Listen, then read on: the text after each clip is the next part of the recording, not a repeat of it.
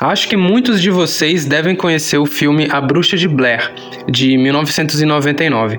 Essa produção, que foi responsável por alavancar todo um gênero específico dentro do cinema de terror e que conseguiu sucesso astronômico de bilheteria, é o tema de hoje no Miolos.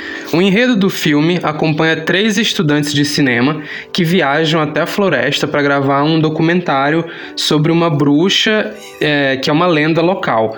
E também o filme mostra as inevitáveis consequências disso. A origem da coisa toda acontece quando os diretores Daniel Myrick e Eduardo Sanches se juntam com, uma ideia bem original até, é, misturar a linguagem daqueles documentários sobre fenômenos paranormais com uma história ficcional. E a partir daí eles começaram a planejar um script que é, tinha bastante espaço para improviso, né? Para que deixasse a narrativa com esse tom é, mais naturalista. E para isso eles precisavam é, de atores com essa habilidade. Então começou o casting e eles conseguiram é, pegar alguns atores que tinham experiências com improvisação. Quase todo o elenco era, na época do lançamento do filme, composto composto de atores totalmente desconhecidos e que interpretavam personagens usando seus nomes verdadeiros. E acabou que isso só é, deu mais veracidade pro filme, né?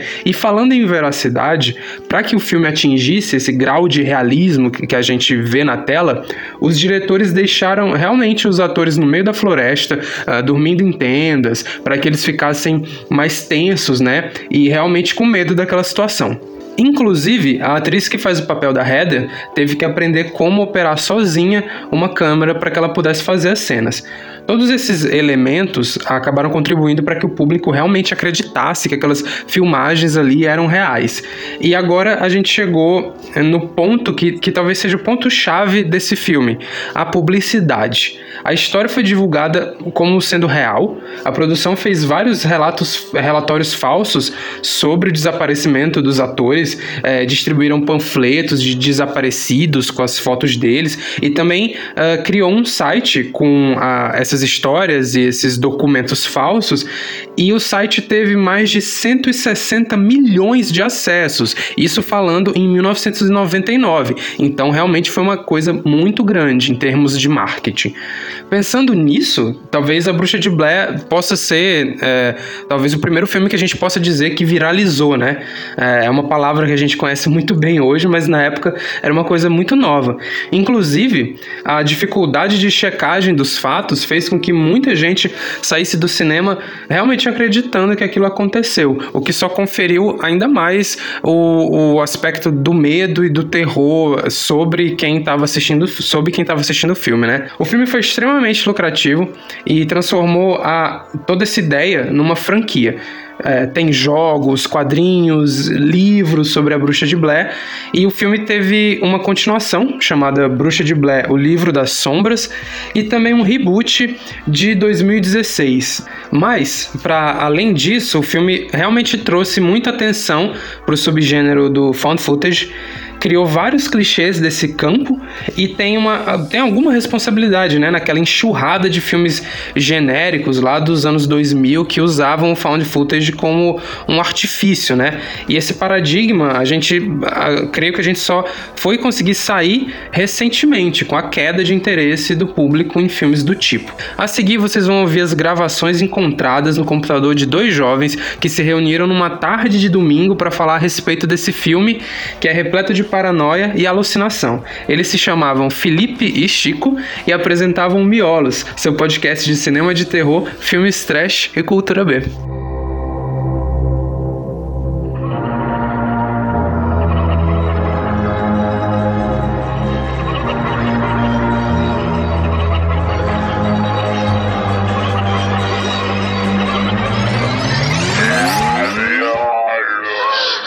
coisa que eu sempre pensei sobre found footage, Chico, e, e, tentando entender, né, por que, que esses filmes me dão tanto medo, acho que é talvez o, o gênero que mais me dá medo. Demais da cagaça found footage?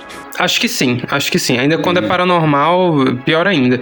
E eu consegui chegar numa resposta que era uh, quando o filme te coloca em primeira pessoa ah, assim como num jogo de videogame, por uhum. exemplo, e acho que tem para, paralelos aí muito diretos entre jogo e found, a mídia videogame e o found footage, acaba que quebra aquela magia do cinema, aquela suspensão de descrença que você estava inicialmente uhum. colocado, quebra a, a, a, caem as máscaras, né, do, do cinema e sobra apenas aquela experiência, como se você estivesse entrando no, no, nos olhos de alguém. E acho que isso também é o que pro bem ou pro mal faz o que o, o, o bruxa, faz bruxa de Blair ser o que é, né?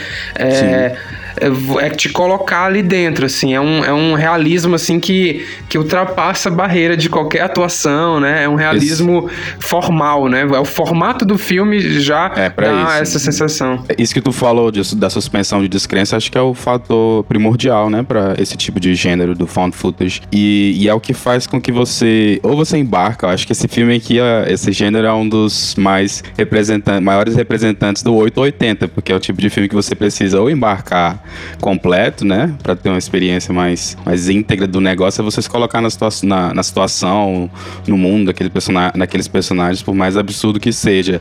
Que é justamente a suspensão da descrença e tal. Ou então você não consegue embarcar e aí acha o filme meio chato. E o Bruxa de Blair, como é um filme que eu acho que ele é quase. Ele é tipo um documentário realmente, assim, só que da época do, do marketing, sei lá, de um ato de marketing, de um ato de como, de como vender um filme através do seu formato e tal, através do seu gênero. Então, eu acho que é que pro Bruxa de Blair vai ter muito essa divisão, entendeu? Entre as pessoas que talvez assistam o filme é, percebendo que ele tá ali dentro de uma proposta, que tem Sim. É, algumas coisas, alguns backgrounds, assim, parte de, de algumas coisas que, por exemplo, mencionou na introdução, que estavam circundando a gente, a nossa cultura na década de 90 e no finalzinho, né, no começo dos anos 2000, especialmente a internet, assim, eu acho que esse filme é bem, sei lá, um dos, dos nascedouros ali dessa cultura de internet, de viralizar, como tu falou. Exato, exato. E aí rever agora, é, sei lá quantos anos depois, 20 anos depois, 23, 22,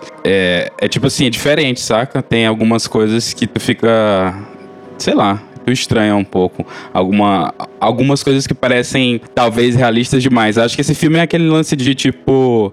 Meio que tem um limite, assim, né? Entre aquela coisa que vai te chocar, mas no, no cinema, né? Meio, meio que tem esse limite, assim, subentendido.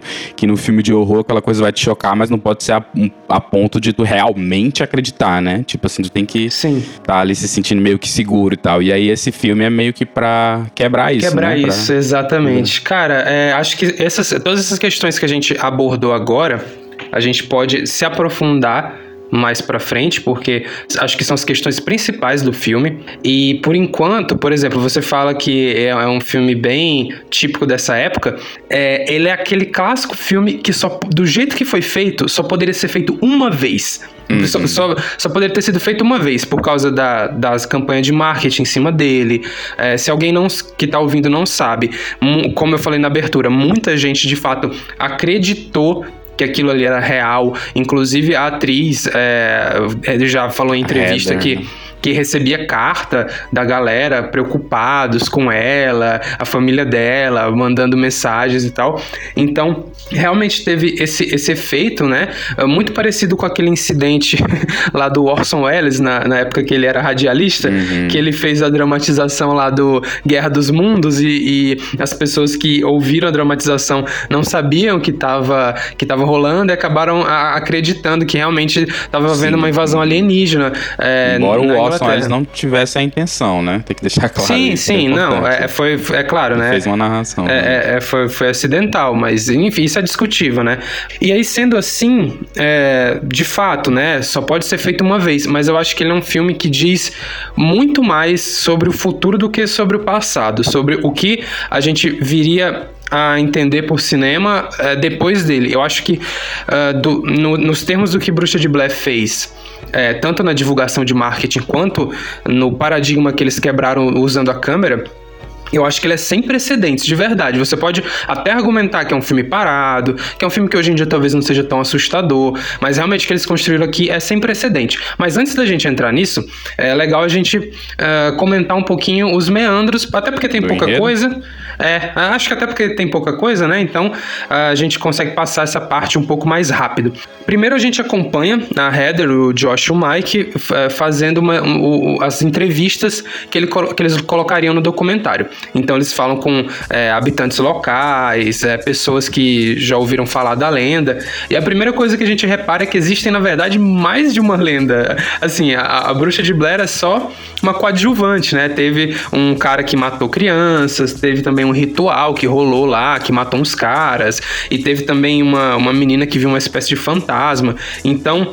É uma lenda local, né? Então ela tem várias versões. Exatamente. A loura do banheiro, que em cada cidade tem, um, tem a sua versão própria e ritualística. Exatamente. E aí, nesse começo, ficam estabelecidas várias coisas que vão se repetir durante a trama, né? É, acaba que uh, a, a, começo do filme, na verdade, talvez seja uma parte muito importante pra gente entender o que vai acontecer, porque depois a gente é jogado num, num mar de pistas falsas, imagens abstratas, é, pessoas correndo para lá e pra cá com a câmera na mão sem fazer o menor sentido, paranoia, etc e tal. Ah, tudo começando quando ele se perdem, né? É uma coisa assim, muito curiosa, assim, porque é, logo no começo eles se perdem, e aí isso gera um monte de situações que vão fazer eco com o que foi mostrado no começo do filme, uhum. mas de uma maneira quase que.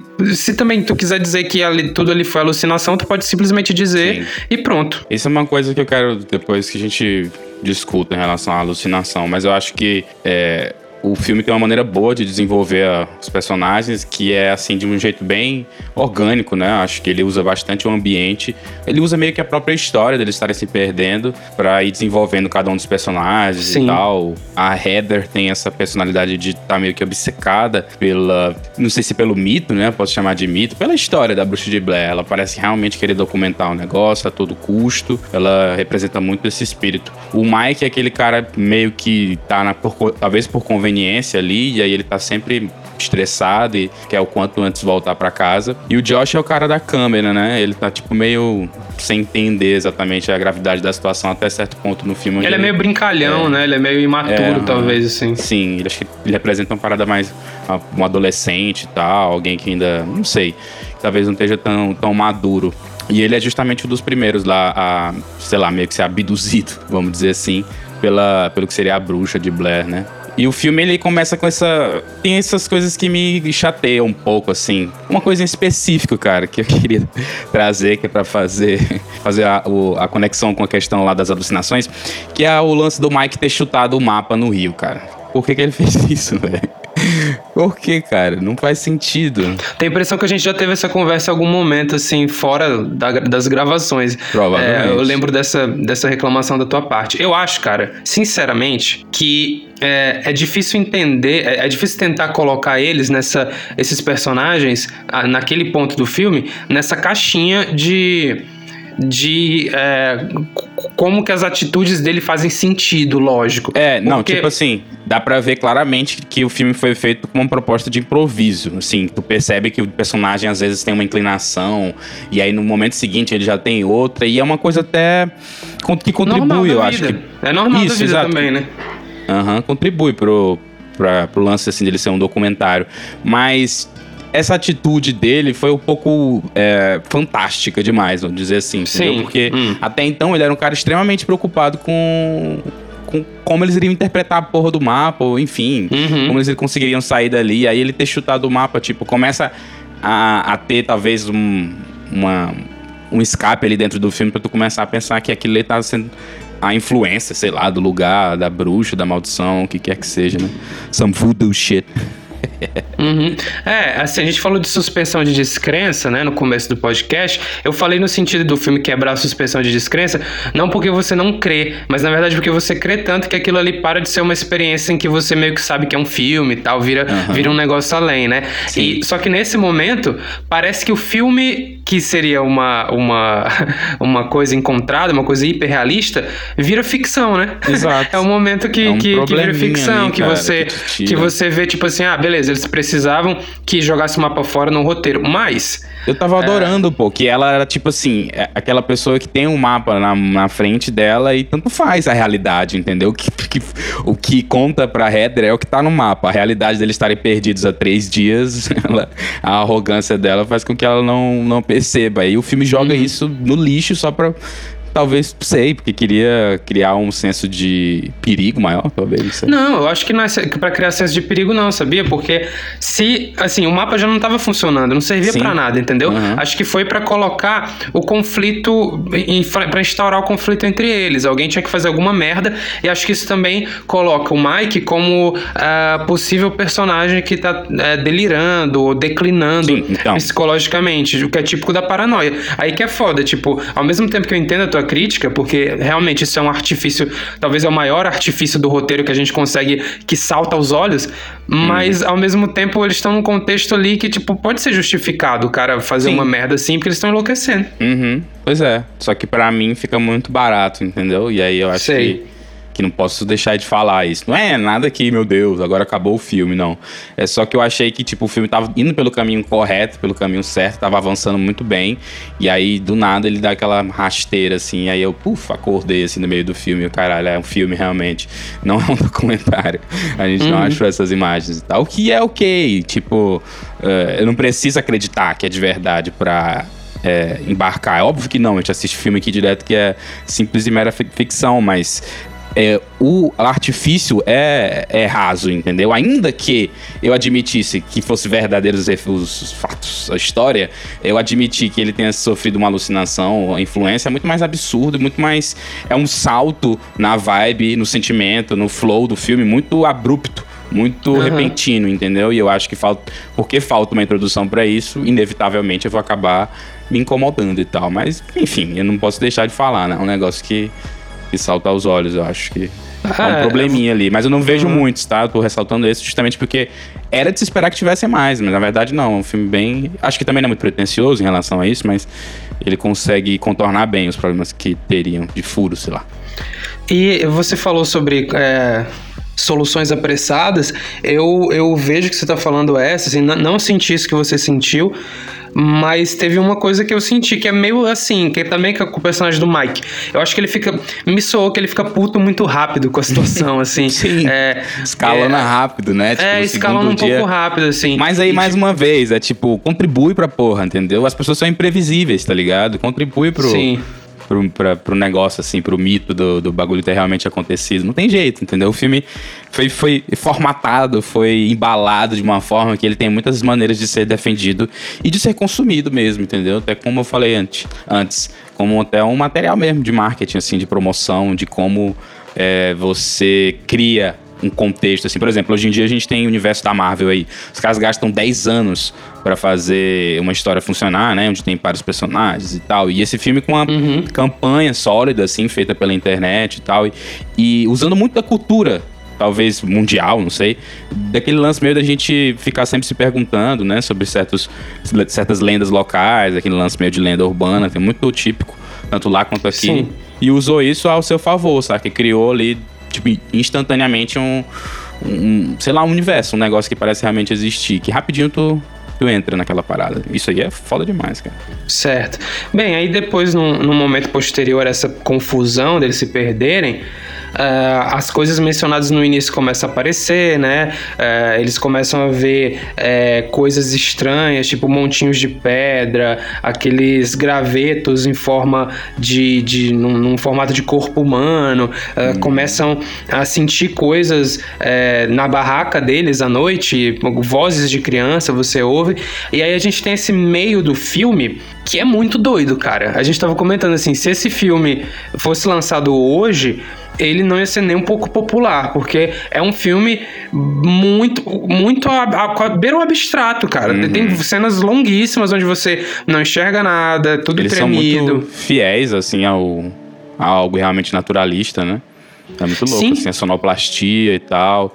É, o filme não, não tem. Volta a gente acabou de falar. É, até me contradizer, mas o filme não tem coisas de, de filme, assim, grandes momentos com coisas épicas que acontecem. São as paradas meio mundanas, assim, de passos e de, sei lá, barulho de pedra e coisa que, que foram bem exploradas, eu acho, para criar o, a, Sim, ideia. Sim, em várias vezes, em várias vezes eu me senti numa posição de, de tentar, tipo, de, de, de, de me sentir tão perdido quanto eles, porque uh, em algumas cenas eles falam assim, ah é, você tá vendo ali, é, é eu não uhum. sei o uhum. que, só que tá tudo preto na tela. A câmera e o que eles estão dizendo, não nada é condizente. Tem uma parte que balançam as, as, a cabana que eles estão, e você só entende isso porque eles falam explicitamente. Ah, é, barulho aqui de não sei o que, porque é, na forma de representar o terror, o filme é um, um bando de imagem tremida, assim. É, a parte que aparece os dentes lá da, na, roupa, na roupa do Josh. Você, se eu não tivesse visto na Wikipédia, por exemplo, eu não, não teria certeza que aquilo, ali, que aquilo ali era um dente, né? Uhum. Mas isso é muito foda, né? Mais uma vez, é algo corajoso, eu acho. E algo a se notar é acho que esse uso das duas câmeras, né? Uma câmera mais meio é, caseira, em contrapartida a uma câmera que acho que é 16mm, né? Que ela fica chamando. Preto e branco, né? A preto Isso. e branco, eu acho. Essa câmera preto e branco, é, inclusive, me lembrou muito no início do filme aquela estética do Noite dos Mortos Vivos que a gente assistiu recentemente e tal. Eu acho que é uma, pô, um contraste muito legal que, que o diretor fez aqui, assim, entre a, aquela parada mais caseira da pessoa que tá filmando, tem a cor, e normalmente essa câmera tá dedicada para momentos, assim, íntimos, essa câmera VHS, sei lá. Ela tá sempre ligada quando eles estão conversando, estão lavando roupa suja, digamos assim, ah, a culpa é sua, a culpa é minha e tal. E quando são os eventos mais sobrenaturais, onde eles têm que se unir ou alguma coisa do tipo, ou sei lá, algo estranho tá acontecendo, é a outra câmera, a 16mm normalmente é usada, é ela que parece que capta mesmo o filme. Então, né, tem isso assim dentro do filme, essa parada meio ao mesmo tempo tá rolando um documentário e junto dele o making of tá representado aí por essas, essas duas lentes. Eu acho isso foda demais também. Outra coisa que talvez passe desapercebido, que é o lance do cara também tá usando a tecnologia, né?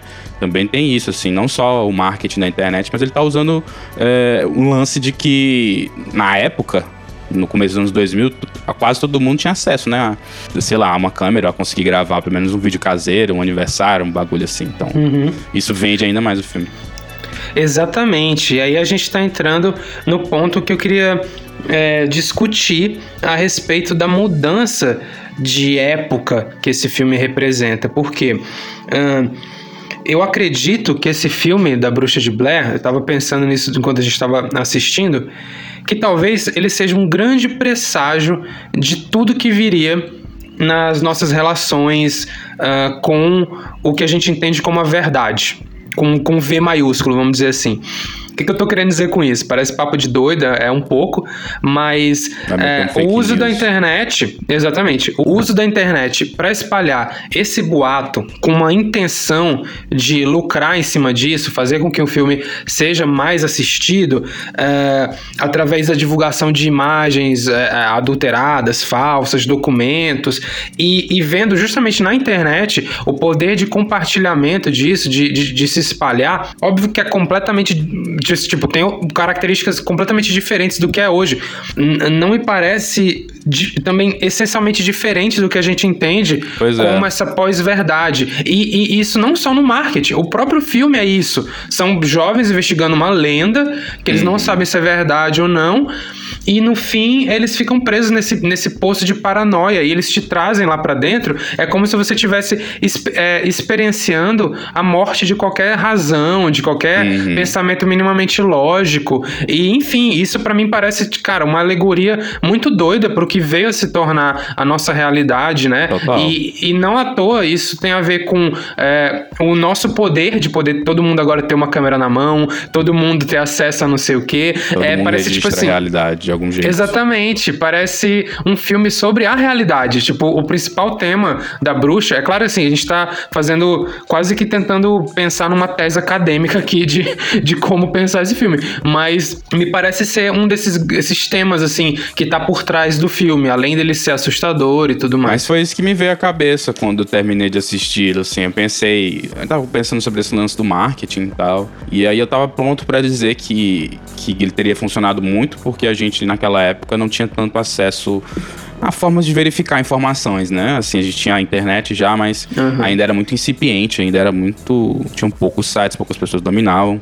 E aí eu iria dizer que hoje em dia é diferente. A gente, se tivesse, se tivesse diante de uma campanha dessa, a gente poderia investigar e saberia que era falso, né? Mas assim.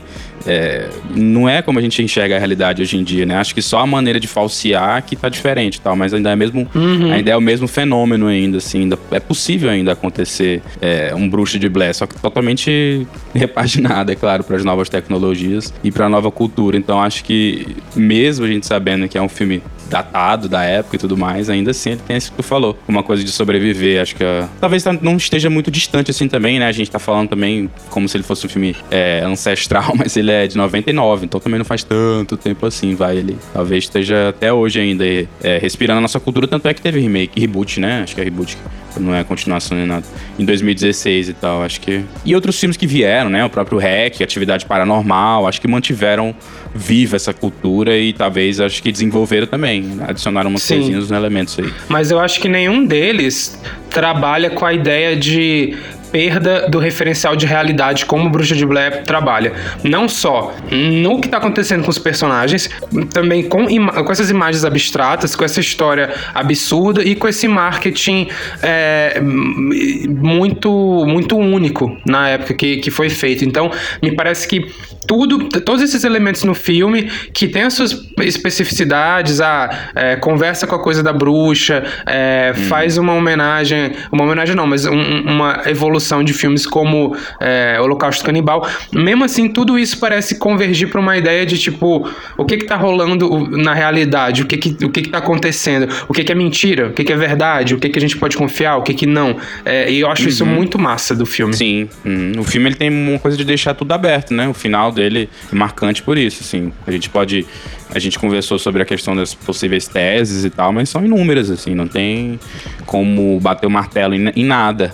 Inclusive, enquanto tu falava sobre essa parada, eu pensei que, tipo, sei lá, uma outra maneira de enxergar o filme é como se eles estivessem forjando esse documentário, tá ligado? Tipo o que acontece. Aliás, o que foi tentado, né? Acontecer no, no Holocausto Canibal, aqueles estudantes, eles tentam meio que forjar um documentário, é uma coisa mais cínica. Aqui poderia ter sido feito isso também, tipo assim, pode não ter acontecido nada, porque a gente não vê nada. E sabe? na verdade foi, né? o filme só pois não é. foi vendido como documentário, mas foi vendido como algo que aconteceu de verdade, né? E os uhum. atores estavam realmente largados na floresta. Não sei se tu sabe disso, mas é, foi esse processo. Acho que isso ainda confere mais realismo ainda uhum. pra coisa. É, aquela cena que eles não, sabe, não sabiam, tipo, o que ia acontecer, então as reações eram normalmente fidedignas, assim, eram reais, assim, era o que eles estavam sentindo na hora, em face do que, sei lá, a galera da produção tava fazendo fazendo. Tipo aquela cena que eles estão lá na barraca, fechados, e o pessoal começa meio que bater assim e se mover ao redor deles. Aquilo ali não, não foi, aspas, combinado. Então, sei lá, é um filme que realmente o cara que os caras, né, que fizeram, foi o Sanches com o nome do outro maluco? É, Mike alguma coisa, não, não, me lembro de cabeça agora. Eu acho que eles não foram totalmente originais, claro, a gente já citou o Holocausto Canibal aqui, a gente já fez um episódio sobre o Holocausto Canibal, é um filme que tá dentro desse gênero e tem seus próprios méritos, ele vai pro outro para outro lance, para outra coisa. Tem um, bem menos comentários é, relativos a meio de consumo e bem mais comentários sociais ou enfim, sobre natureza esse, humana e tal. Isso, uhum, o Holocausto é mais por aí. E já aqui não, já aqui a gente tem um comentário mais sobre tecnologia, forma de consumo. E eu li também que um ano antes de sair o Bruxo de Blair, saiu um filme chamado, chamado The Last Broadcast, de 1998, que algumas pessoas acreditam como o primeiro filme a usar a câmera sei lá, digital caseira, que é basicamente a ideia uhum. por trás do, desses filmes que vieram junto com o Bruxo de Blair e tal. Eu nunca assisti, mas eu confesso que eu fiquei interessado. Eu sempre acho interessante essa, essas coincidências aí cinematográficas, tipo Matrix e, e Cidade das Sombras lá, aquele Dark City também, então, esse tipo de coisa. Eu acho que deve ser interessante esse Last Broadcast aí, mas enfim, curiosidade. É de terror também? É, uhum, é de terror Ah, também. que coincidência, legal. Uma equipe de, de ci- cinema se aventura pela floresta em busca de um demônio aí mitológico, Jersey Devil. The Jersey Devil, a mesma coisa, cara. Então, É ainda, ainda do- e- do- isso ainda reforça mais, assim, não querendo ficar defendendo meu, a minha forma de ver o filme, mas acho que tem um filme exatamente da, da mesma época, é, que é mesmo, meio que a mesma coisa, reforça mais talvez a ideia de que o filme esteja inserido numa espécie de, de espírito do, do tempo que estava mudando, né? Zeitgeist, né? Com Exatamente, exatamente. Sem dúvida, pô. O, o Bruxo de Blair é o retrato, assim, do, de como a gente tava consumindo e de como. Vi- iríamos consumir. Principalmente do horror, né? Isso, e como a gente iria consumir, mas principalmente do horror e de como a plateia tava ficando mais sofisticada. Então as pessoas estavam cada vez mais cínicas em relação ao velho filme do Halloween, que já devia estar, sei lá, na sua quinta entrada ou qualquer coisa do tipo. Então era, era preciso uma maneira nova de talvez provocar uma reação nas pessoas. E o Bruxo de Blair entrou nisso daí, cara, nesse vácuo, nesse, nesse espaço. Exatamente. Criou uma avenida aí, né? Exatamente. Tanto é que se você vê um filme de terror dos anos 80 hoje, é muito difícil que você realmente se sinta assustado, né? Ah, As, as histórias, se você parar pra pensar nelas, elas são assustadoras. Uma história tipo, sei lá, do, do, do Jason, vamos dizer assim, sexta-feira 13. Hum, é, mas eu, por exemplo, não fico sem dormir se eu ver. E eu acho que é meio isso. A, muda- a mudança de paradigma do Bruxa de Blair ta- também é uma forma do cinema se reinventar. Do cinema é, pensar quais as outras possibilidades de uso da imagem e, e- e de, de como essa imagem chega assim, de uma forma. é de como essa imagem é entendida pelo seu público, né? É, e logo após a, a, a internet despontar, a gente, a gente teve uma longa é, mania dos vlogs, né? Da, da pessoa que registra a própria vida. Sim. Acho que tudo isso tá conectado justamente por uma coisa que tu falou, que é o preço das paradas ficarem mais acessíveis, todo mundo poder registrar, até que isso Total. se tornou simplesmente uma, um, um- uma- o contexto que a gente vive hoje em dia. A ponto da Uhum. gente, tipo, é, vai, vai sei lá, é, no supermercado tira foto do que tu tá comprando pra mandar pros amigos. Sim, agora é isso. Tipo, a gente grava tudo, registra a realidade o tempo inteiro. Então não tem jeito. Vai. Eu não sei se, se abre. Porque, tipo, fica contraditório, entendeu? Parece que a gente registra mais a realidade, mas será se a gente tá registrando a realidade ou se a gente usa algum filtro pra, pra observar as coisas e tal? E por isso que a gente começa a criar ainda as- essas notícias falsas. e, Exatamente. enfim, a gente é observa de saber. tanta realidade que ela se modifica. A gente cria tanto Hum. conteúdo, tanta, é, é, tanto pensamento sobre a Tantos própria realidade. vista, né? Sobre a mesma a gente, coisa. exatamente, a gente se perde assim como os personagens se perdem dentro do filme, entendeu? É, ele- eles estão ali dentro daquela floresta que é cheia de folclore, cheia de significados e se perdem dentro desses significados e o espectador se perde também, porque ele não sabe se ah, foi realmente a bruxa, ou se foi o assassino, ou se foi o que, que porra é essa, ou se eles estão loucos. Então, é, esse, ele- esse filme acaba tendo esse efeito louco, esse efeito maluco, né, cara, de fazer você pensar em todas essas eh, ramificações de um negócio que na teoria é super simples. O filme é mega simples. Aham. Mas eu acho que convém avisar, talvez alguém que esteja ouvindo nunca tenha assistido ao Bruxa de Blair. Eu acho que convém a pessoa entrar no filme sabendo que é tipo. É uma experiência, assim. Claro, todo filme é uma experiência, mas é no sentido de que tem algumas coisas que não são, talvez, muito palatáveis, né? Não queria usar essa é- palavra. Exatamente. Uhum. Tem uma- uns, uns cortes mais abruptos, às vezes é difícil de ouvir o que tá acontecendo, às vezes é difícil de ver, enxergar o que tá rolando e tal. Mas eu gosto disso, cara. Teve uma cena que eu adorei, assim, que eu fiquei. Porra, que foda essa cena, cara. Gostei muito, assim, tipo, o, o cara tá segurando a câmera e ele tá, tipo, tentando. é, o cara não, o Josh, tá segurando a câmera e tá tentando provocar a Heather. E ela tá de longe, assim. Aí, tecnicamente, por, por ser um filme, a gente ouviria o que a Heather ia falar, porque teria o microfone pra gente ouvir, não faria sentido gravar ela. Mas como o filme se propõe a ser esse lance de um documentário caseiro, a voz dela fica de longe, assim, fica afastada, e tu mal consegue ouvir, tu tem que realmente se esforçar pra entender o que ela tá falando e tal. E adiciona mais uma vez o, o lance, assim, do, a proposta do filme, saca? E, e, eu, não sei, eu gosto de pensar que isso foi proposital, saca? Eu acho que, que foi tudo ali bem feito, bem calculado. É claro que é baseado no improviso e na espontaneidade, mas não deixa de ser tudo muito arquitetado, assim, muito bem construído para criar essa atmosfera. Só que, se você não se localizar muito bem, eu acredito que algumas pessoas podem se decepcionar com o filme, porque ele pode ser que ele tenha exagerado, entendeu? No realismo, vamos dizer assim. Tem muita gente que diz que o filme é chato, né? Tem muita gente que acha é. o filme chato, sacal, porque no meio dele, é, entre os primeiros 30 minutos e a última cena, é, é ele, é, ele é realmente é, muita repetição da mesma coisa, esse ciclo de, de enlouquecimento sem sentido, uh, enfim, tem algum, algumas é, coisas que rolam entre os personagens que movimentam o conflito, né? A gente já falou sobre a personalidade, de, de cada, a personalidade de cada um deles e acho que todos são, são bons e todos estão tão bem no filme. É, cada um tem um pedacinho ali, eu gosto, acho mas é, realmente, há quem argumente que o filme pode ser entediante, talvez. E justamente porque depois do Bruxa de Blair, a gente teve é, versões do mesmo filme, versões é, do fan footage, com muito jumpscare, mostrando muita coisa, né? A gente falou do Outlast no nosso. É, num, num especial de Halloween que a gente gravou. Uhum. E o Outlast é meio que uma versão anabolizada, né? Do Bruxa de Blair. Assim como outros filmes são, por exemplo, o Hack. Assim, cara. Sim, sim. É, é, é, tipo, eles partem do mesmo lugar, mas eles são tão diferentes, cara. O Hack é, é. claramente ultra ensaiado ali, né? O Atividade uhum. Paranormal também. O. Eu acho que, não sei, eu não dou, muita, não dou muito valor para esse argumento de que você não vai gostar desse filme porque já saíram muitos filmes de found footage, porque esse filme tem. Ele é bem único, assim, cara. Ele é bem singular. Acho que isso não vai não deveria ser, pelo menos, um, ponto a ser levado em conta. Em relação aos outros que vieram depois e que adicionaram, acho que talvez mais elementos de ação, mais, talvez até mais fantasia, não sei, aquele negócio de tipo, não sei, acho que o espectador comum, médio, nós em geral, todo mundo, quer a entrega de alguma coisa.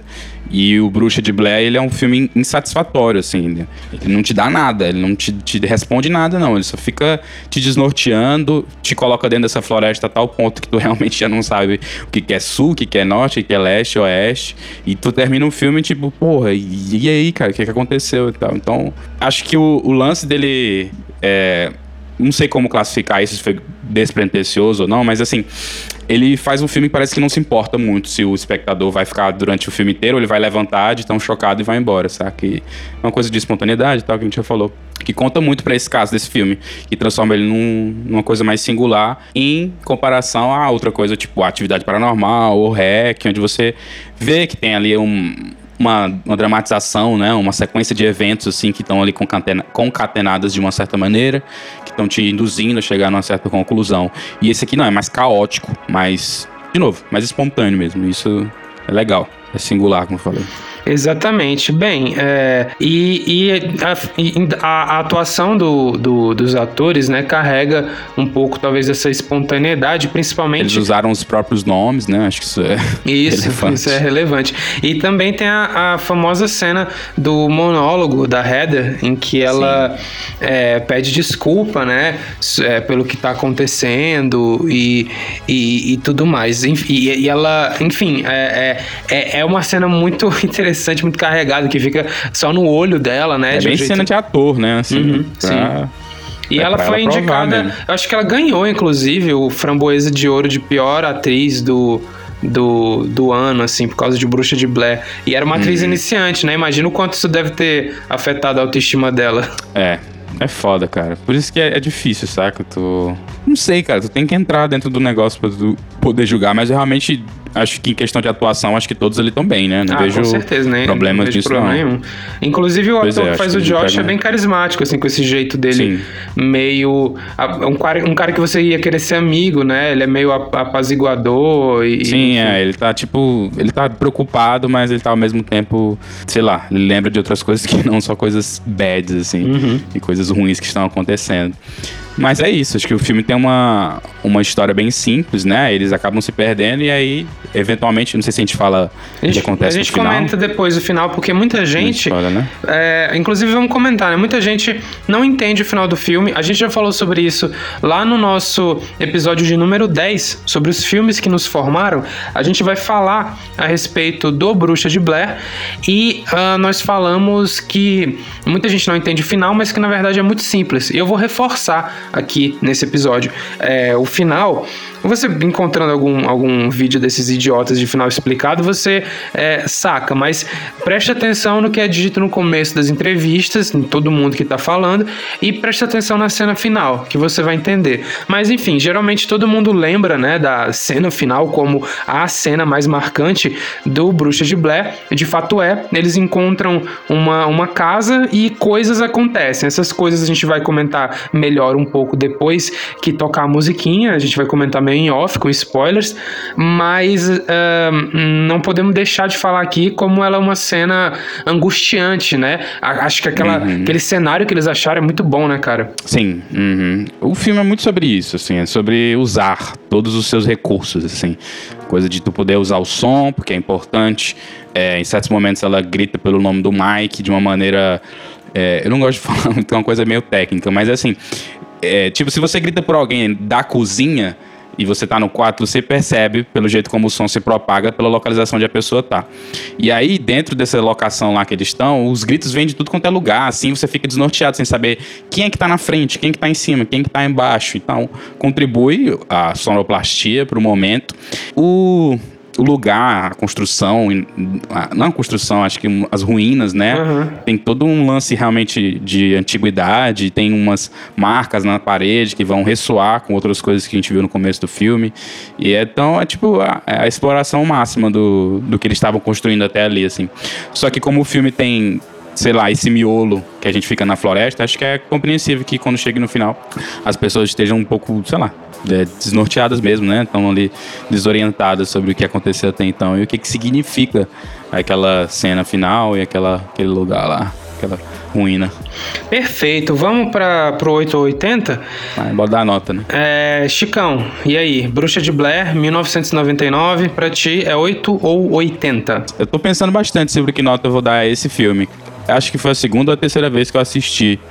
A gente não, não falou, por exemplo, sobre o jogo, né? Que sai... A gente comentou, mas não, não mencionou, mas não falou muito. Mas eu joguei um pouquinho desse último jogo. Tu disse que saiu um jogo em 2000 e pouco, né? Imagino que deve ter saído mesmo. Aham, mas eu nunca ele- nem fui atrás. É, ele tem bem. Esse, esse jogo dos anos 2000 ele tem bem uma cara de é, jogo de PlayStation 1, sabe? Assim, bem aquela coisa quadradona e tal. Aham. Esse que eu joguei, acho que saiu, deve ter saído bem próximo desse reboot aí de 2016. Eu joguei pouco, porque meu computador não aguenta, mas é, eu tive que jogar porque eu achei muito interessante a proposta do jogo de te colocar lá naquela floresta. Se você é como se fosse um dos personagens dentro da floresta, vai vendo os sinais das coisas e tal. E é, tem uma questão lá com ficar escuro, ficar mais escuro, enfim. Tem bastante da questão de você estar perdido dentro do jogo. Eu acho que se você tiver acesso aí, joga e você vai curtir. Se você, já assistiu ao, ao Bruxo de Blair, né? Projeto. É, e nessa segunda ou terceira vista ao filme, algumas coisas me agradaram, outras, assim, não sei se me agradaram muito. É, aquele negócio do Mike, eu não sei como superar. Ele chutou o mapa, não faz isso, Mike. E é, a gente comentou muito sobre as, cena, as cenas iniciais, assim, no, no quesito de. Tem umas entrevistas, né, com os locais ali, eles dão teses sobre os, os acontecimentos, sobre a Bruxa de Blair, mas eu acho aquilo um pouco. hum, Eu acho que destoa um pouco do filme, sabe? O começo do filme. Aquelas entrevistas da. Não sei, cara. No Holocausto Canibal também tem um pouco disso, assim. Parece que os caras não sabem muito como introduzir, como é que a gente vai começar e tal. E aí eles colocam aquelas entrevistas, são meio formulaicas, tem uns cortes assim, um pouco. né, não acontece nada tão interessante, exceto essas teses, assim. E aí acaba. A gente pode enxergar, tipo, como realmente aquelas teses tinham alguma validade, porque depois elas vão ali ressoar no decorrer do filme, mas ao mesmo tempo fica um pouco artificial, tipo, ah, eles falaram aquilo, então agora vai acontecer isso. Enfim, esses são os problemas que eu vi, que eu citei durante o cast e tal. Só que é, não tem como negar que o filme é muito impactante, assim, mesmo você já sabendo o que vai acontecer no final e tal, não deixa de, de te surpreender e de ter umas coisas é, acho que também tem essa questão da estética VHS, que hoje em dia se ressignificou. Então o filme tá lindo, assim, tá, tá muito charmoso, é muito bonito, assim. Tem umas cores daquele, aquelas cores de outono, assim, que são legais, são bonitas. Então, como eu tava dizendo, os atores são todos bons, entregam muito bem o enredo, contribuem muito pra gente estar tá ali engajado na história. Enfim, eu tenho que dar 80, é 80, não tem como. Esse filme é, acho que é, não é à toa não, cara, que ele é que ele fez um, um, barulhão e sim, veio depois do Holocausto Canibal. Tem muito dele aqui, do Holocausto, dentro desse filme, mas acho que poucas vezes você vai ver alguém falando, tipo, ah, aquele filme que é, é a cópia do Holocausto Canibal. Nunca, saca? Porque ele realmente é, inovou, assim, deu um. levantou a barra do que seria o gênero de found footage. Assim como vieram outros depois dele, na minha opinião, como Cloverfield e, afins. Mas é isso, é 80 e vou parar de falar para dar a voz ao nosso grande host aí que vai falar sua nota. 880. Cara, é, esse, mudou um pouco a minha relação com esse filme a partir de hoje, viu?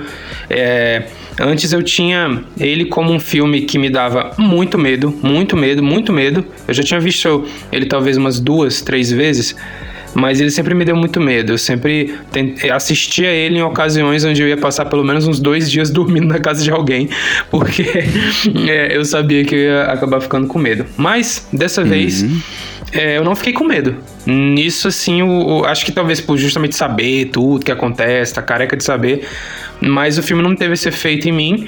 Uh... Ter visto muitos filmes, né, também acho que contribui para. Exatamente, eu sinto que a nossa, a minha pelo menos, Cinismo. não sei como, como tu tá contra, com relação a isso, mas eu tô cada vez com menos medo de filme de terror. Acho que tem muito a ver com o fato de que todo final de semana a gente assiste um filme de terror e quando a gente vai assistir um filme sobre outro assunto, geralmente é de terror, né?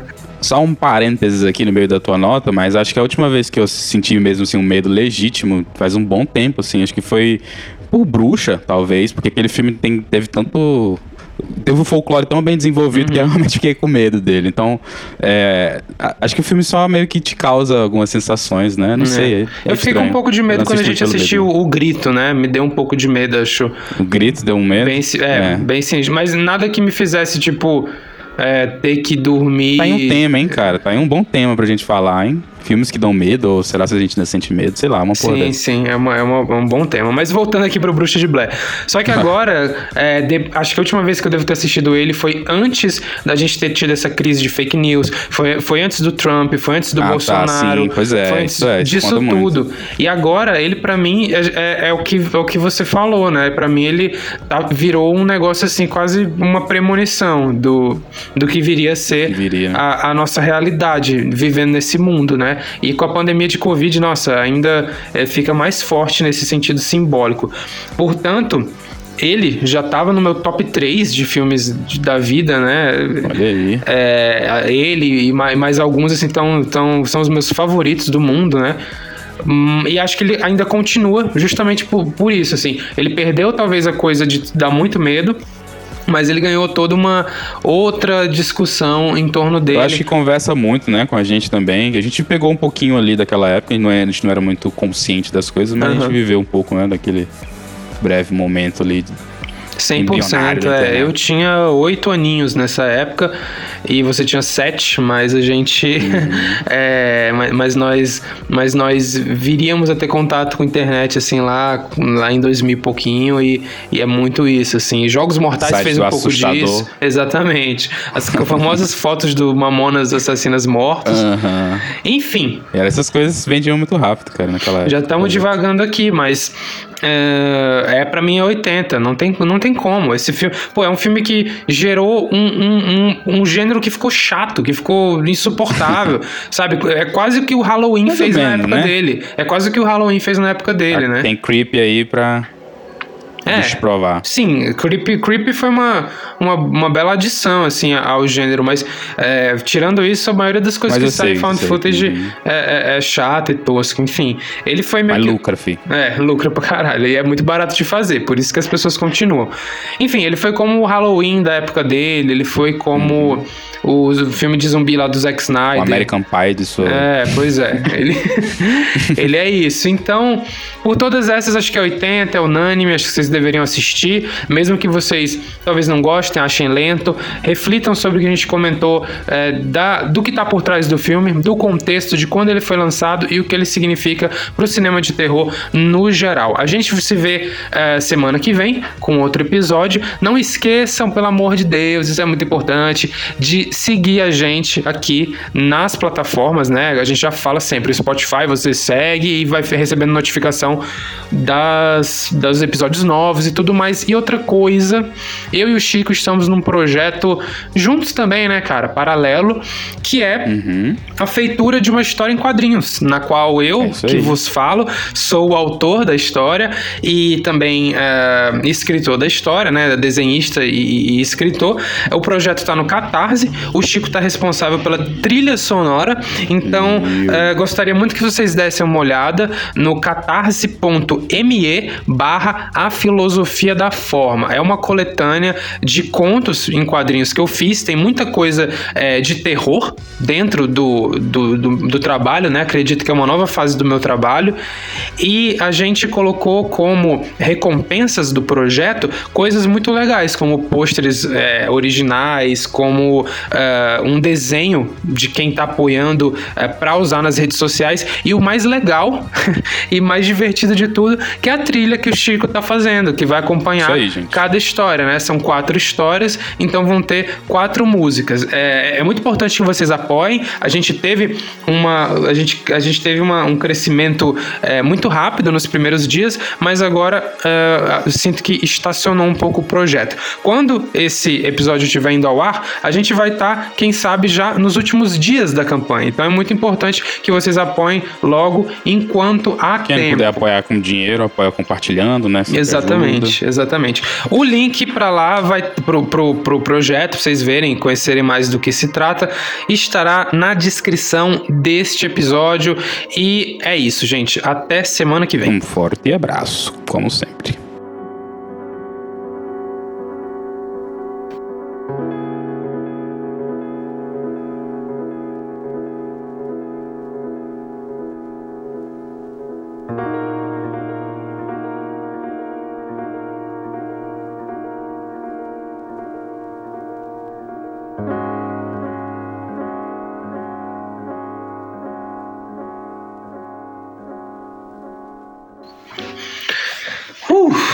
Vamos falar.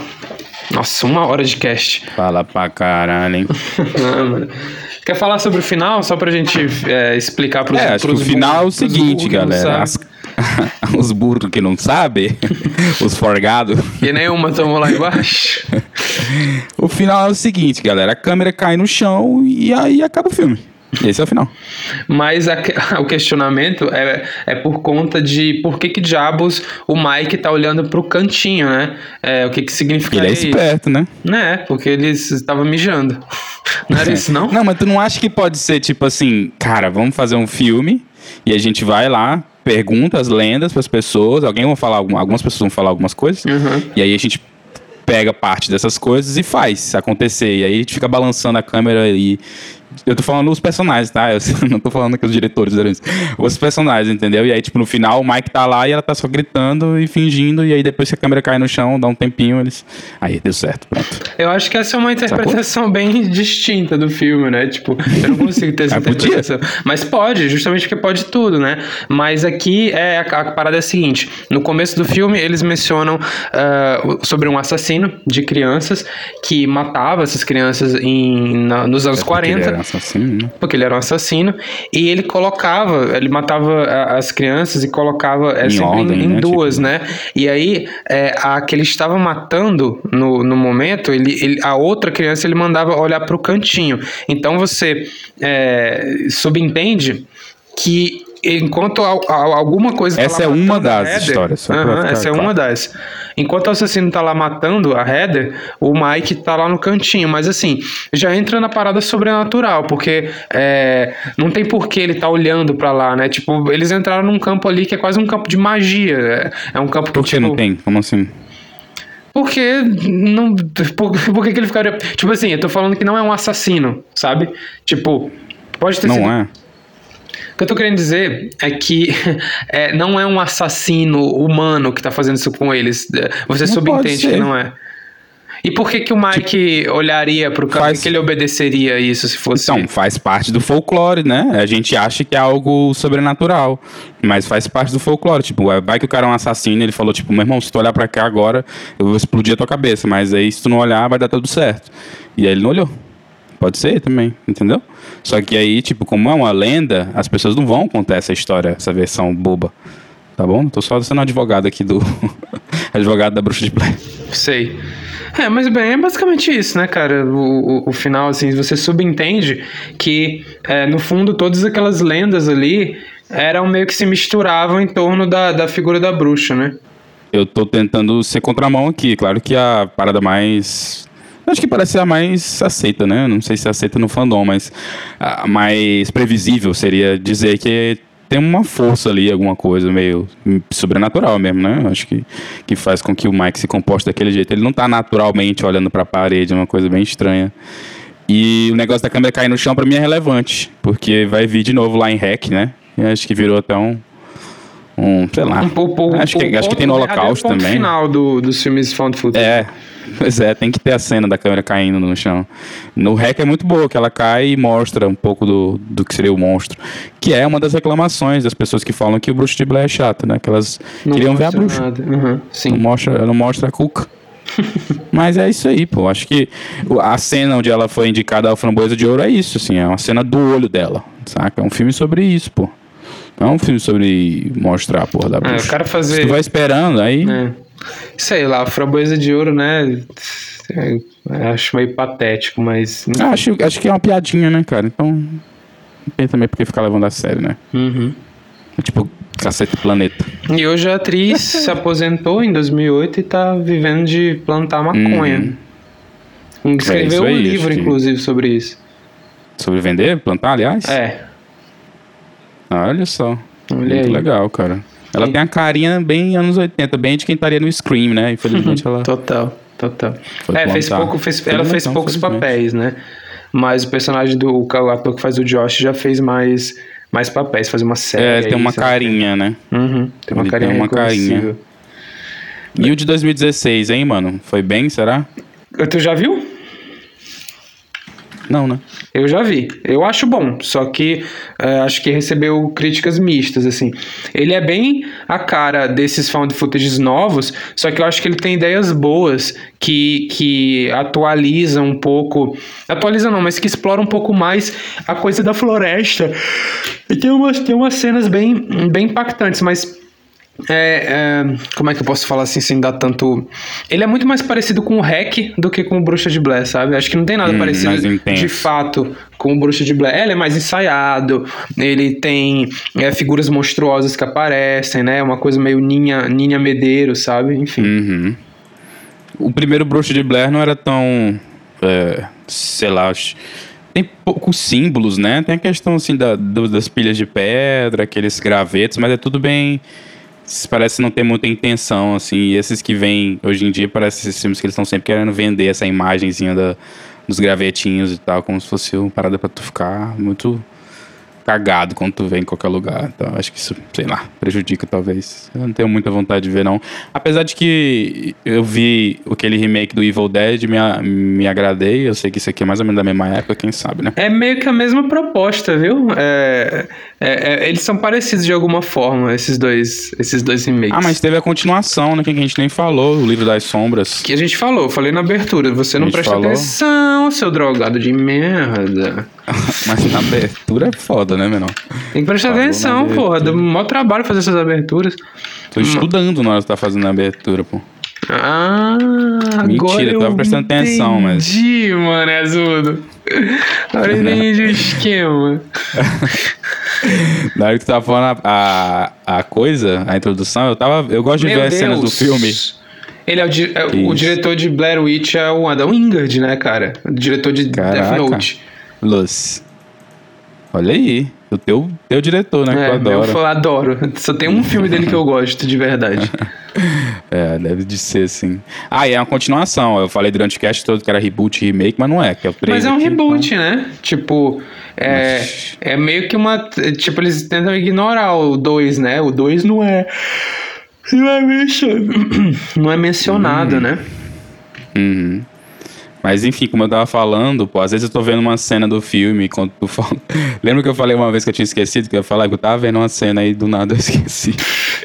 É patético. Neymar is My pathetic. bad minha. Neymar is pathetic. E é isso, assim. Aí tem esse. Mas o 2, eu, eu fiquei interessado pelo 2, cara. Eu vi umas imagens aqui dele na internet. Parece ser uma coisa tão nada a ver. Porque, tipo, não Vai é. ser bem. Parece, ruim. parece uma versão assim meio. Vamos falar do Digníssimo? Parece uma versão meio. meio. É, é, Ginger Snaps do. do Blair Witch. Olha, como esses que personagens se vestem, pô. Parece Nossa, jovens bruxas, aqui. né? Uhum. Ah, parece legal mesmo. E parece que. Ah, interessante. Eles. Eles reconhecem, né, que rolou, rolou os acontecimentos do primeiro. Nossa, os personagens são ultra estereotipados. Totalmente, mano. Deve ser tipo um, um slasher de bruxa, bruxa de Blair. Quero muito ver, velho. Agora eu fiquei vendido aqui no lance. Vendido no lance. Ó, meu amigo, te pegou de calças curtas, Nossa, Vieira. esse ator aqui. Ah, tá. Góticos, né, cara? Góticos eram legais ali no começo dos anos 2000, assim. Era uma boa tribo.